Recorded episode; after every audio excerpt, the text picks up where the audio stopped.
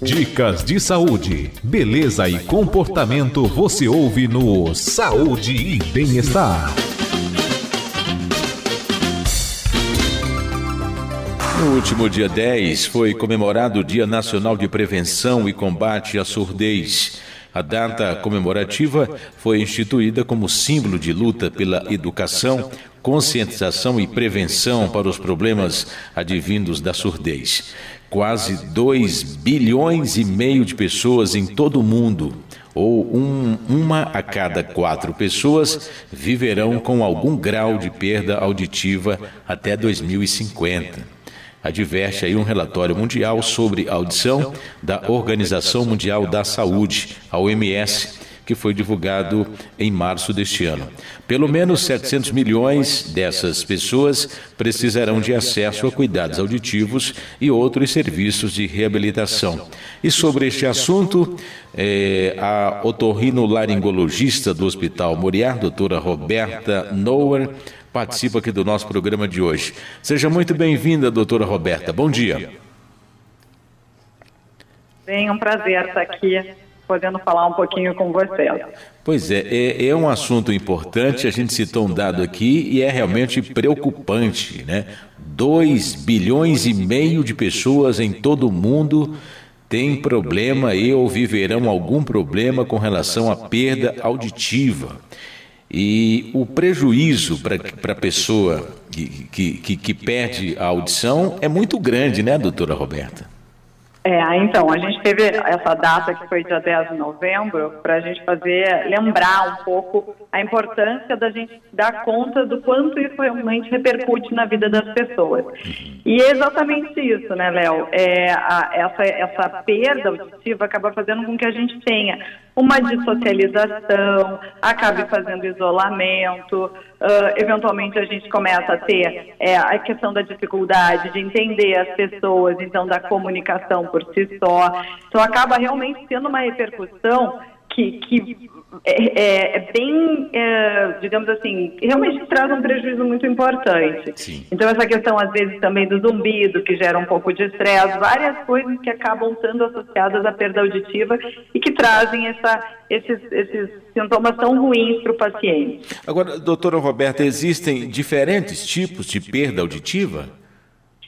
Então, tem, tem. Na verdade, Léo, quando a gente fala para o paciente, basicamente, a, a, percepção dele é muito semelhante. Mas do ponto de vista médico, a gente consegue categorizar a perda auditiva em alguns tipos. Então, a gente tem uma perda auditiva que a gente considera, por exemplo, condutiva, a gente tem uma perda que a gente considera neurosensorial e às vezes a gente tem uma perda que é dos dois. O que, que é cada uma? Então, a condutiva, quando a gente fala do ouvido, é igual uma, um caminhãozinho, um trem, com vários, várias locomotivas. Quando a gente tem problema em uma dessas locomotivas, a gente, a gente classifica como algum tipo de perda. Então, quando são dos ossinhos dentro do ouvido, a gente considera como uma condutiva. Quando a gente tem lá nos vagões que levam o nervo, a cóclea, algumas outras estruturas, a gente chama de neurosensorial. Isso é uma categorização bem mais médica, assim, para o paciente a percepção dele realmente vai ser o não estar escutando, né? Mas, mas para a gente da parte médica isso influencia depois nos diagnósticos e muitas vezes no tratamento. Então, assim, é, a perda auditiva leva à surdez ou, ou, se tratar tem um tratamento para evitar é, é, a surdez ou não, doutora? Então, perda auditiva, Léo, é qualquer alteração auditiva, basicamente, que a gente tem. Sim. É, então, uma perda leve já considera-se, por exemplo, uma perda auditiva. A surdez é quando a gente acaba tendo perdas uh, mais intensas e mais profundas. E aí, às vezes, chegando até a não se escutar nada, que são aquelas uma surdez total, basicamente. Entendi. E essas, essas diferenças, então, acabam realmente fazendo essas repercussões do ponto de vista de identificação do grau da perda. E lembrando, então, que, que também o que a gente tem nessas classificações de nomenclatura entre perda auditiva, surdez, tem também o paciente que é um deficiente auditivo.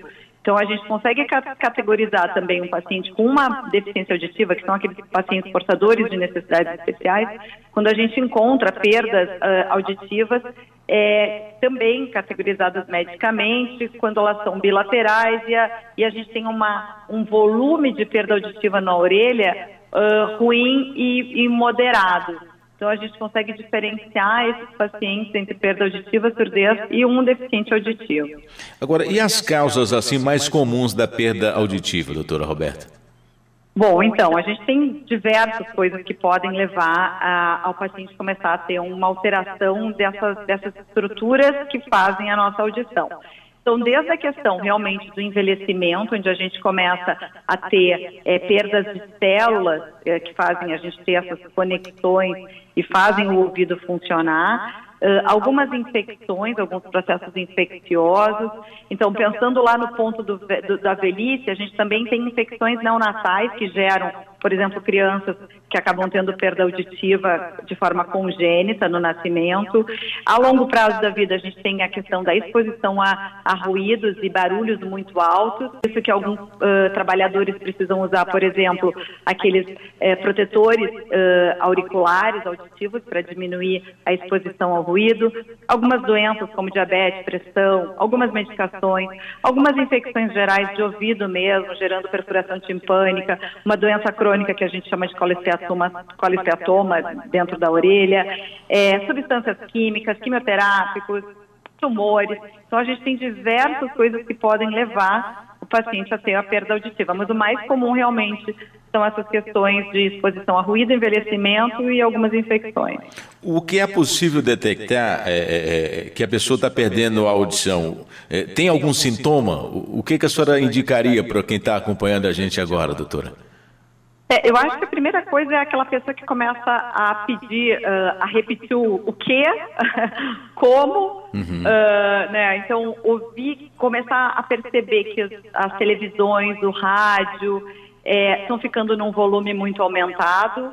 É, e às vezes a gente também nota muito paciente mais velho que fica com vergonha de falar o quê, ou até às vezes a gente nota o aumento da televisão e do rádio, mas eles começam a ter um pouco de isolamento e às vezes o entendimento errado.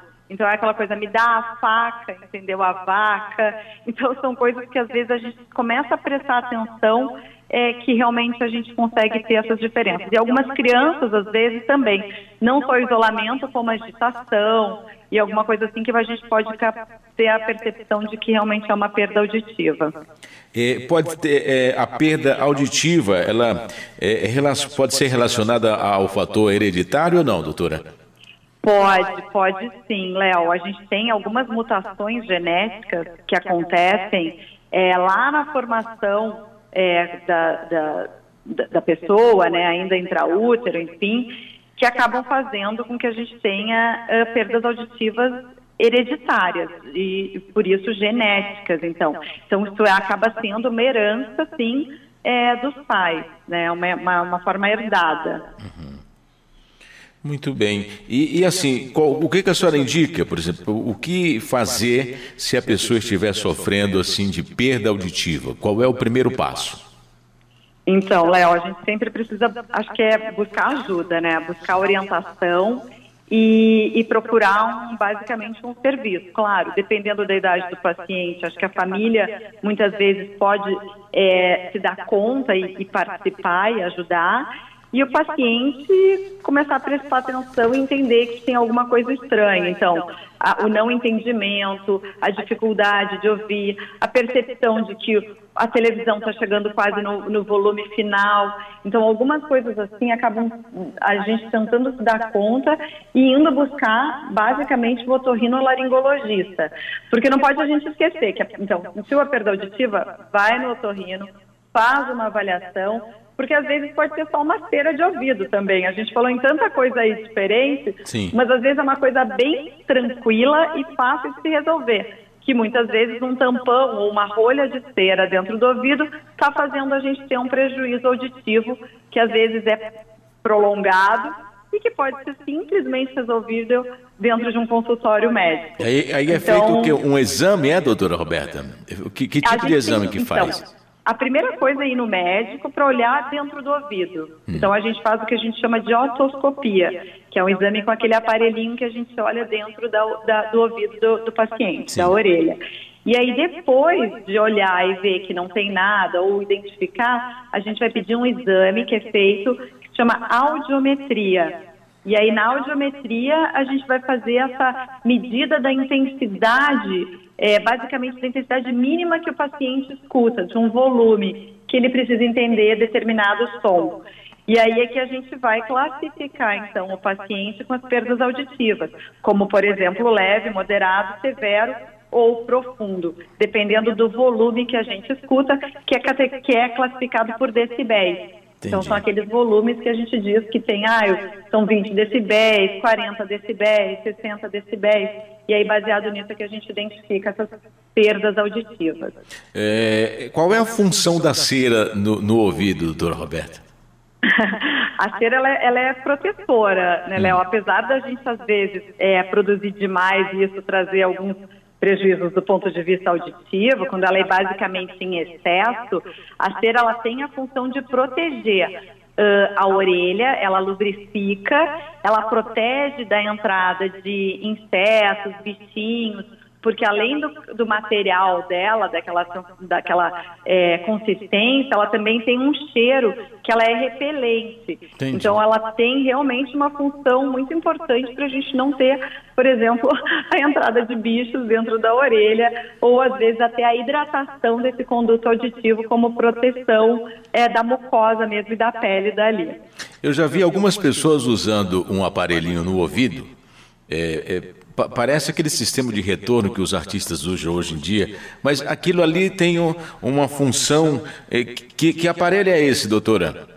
Então, os aparelhos auditivos eles são diversos, né, Léo? A gente tem vários tipos. Tem aqueles maiores é, retroauriculares, é, tem aqueles que parecem um ponto eletrônico, que são é, dentro do canal auditivo, e existem alguns aparelhos que são bem, bem pequenininhos, que são colocados lá no fundo, quase é, grudados na membrana timpânica. Sim. Então, a gente tem diversos tipos de aparelho mas para cada perda auditiva a gente tem um aparelho que a gente recomenda.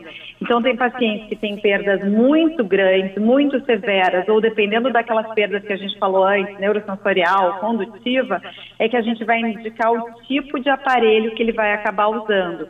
E alguns pacientes com perdas graves, muito importantes, vão até para aqueles um, aquelas métodos de melhora que, que a gente chama, por exemplo, hoje de implante coclear que é um microchip, é um aparelhinho que a gente coloca lá dentro, bem dentro da orelha na cóclea.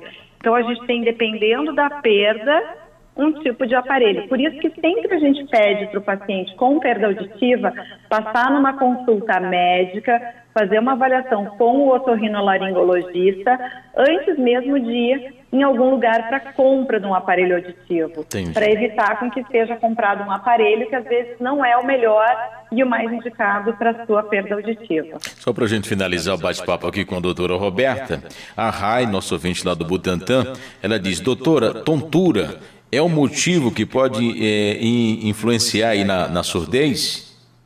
Então, tem algumas uh, doenças, Léo, que podem, associadas à vertigem, à tontura, causar alteração auditiva. É, então, a gente acaba realmente tendo que fazer essa avaliação. Às vezes, por exemplo, uma doença de Meniere ou algumas outras alterações podem é, causar sintomas de abafamento, zumbido associado e tontura, por exemplo. Okay. Então, acaba tendo que realmente fazer uma investigação porque pode estar associado, como pode não estar, e a gente ter dois achados independentes que, se, que estão aparecendo concomitantemente, mas que não necessariamente se sobrepõem. Okay. Então a gente sempre precisa avaliar. Muito obrigado pela participação no programa, doutora Roberta. Um prazer, Léo. Espero ter ajudado aí a gente lembrar sempre da importância dessa data é, em relação às questões de perda auditiva e surdez. Tá ok. Hoje nós conversamos aqui no programa com a doutora Roberta Nauer, é otorrino laringologista do Hospital Moriá, e o assunto foi perda auditiva.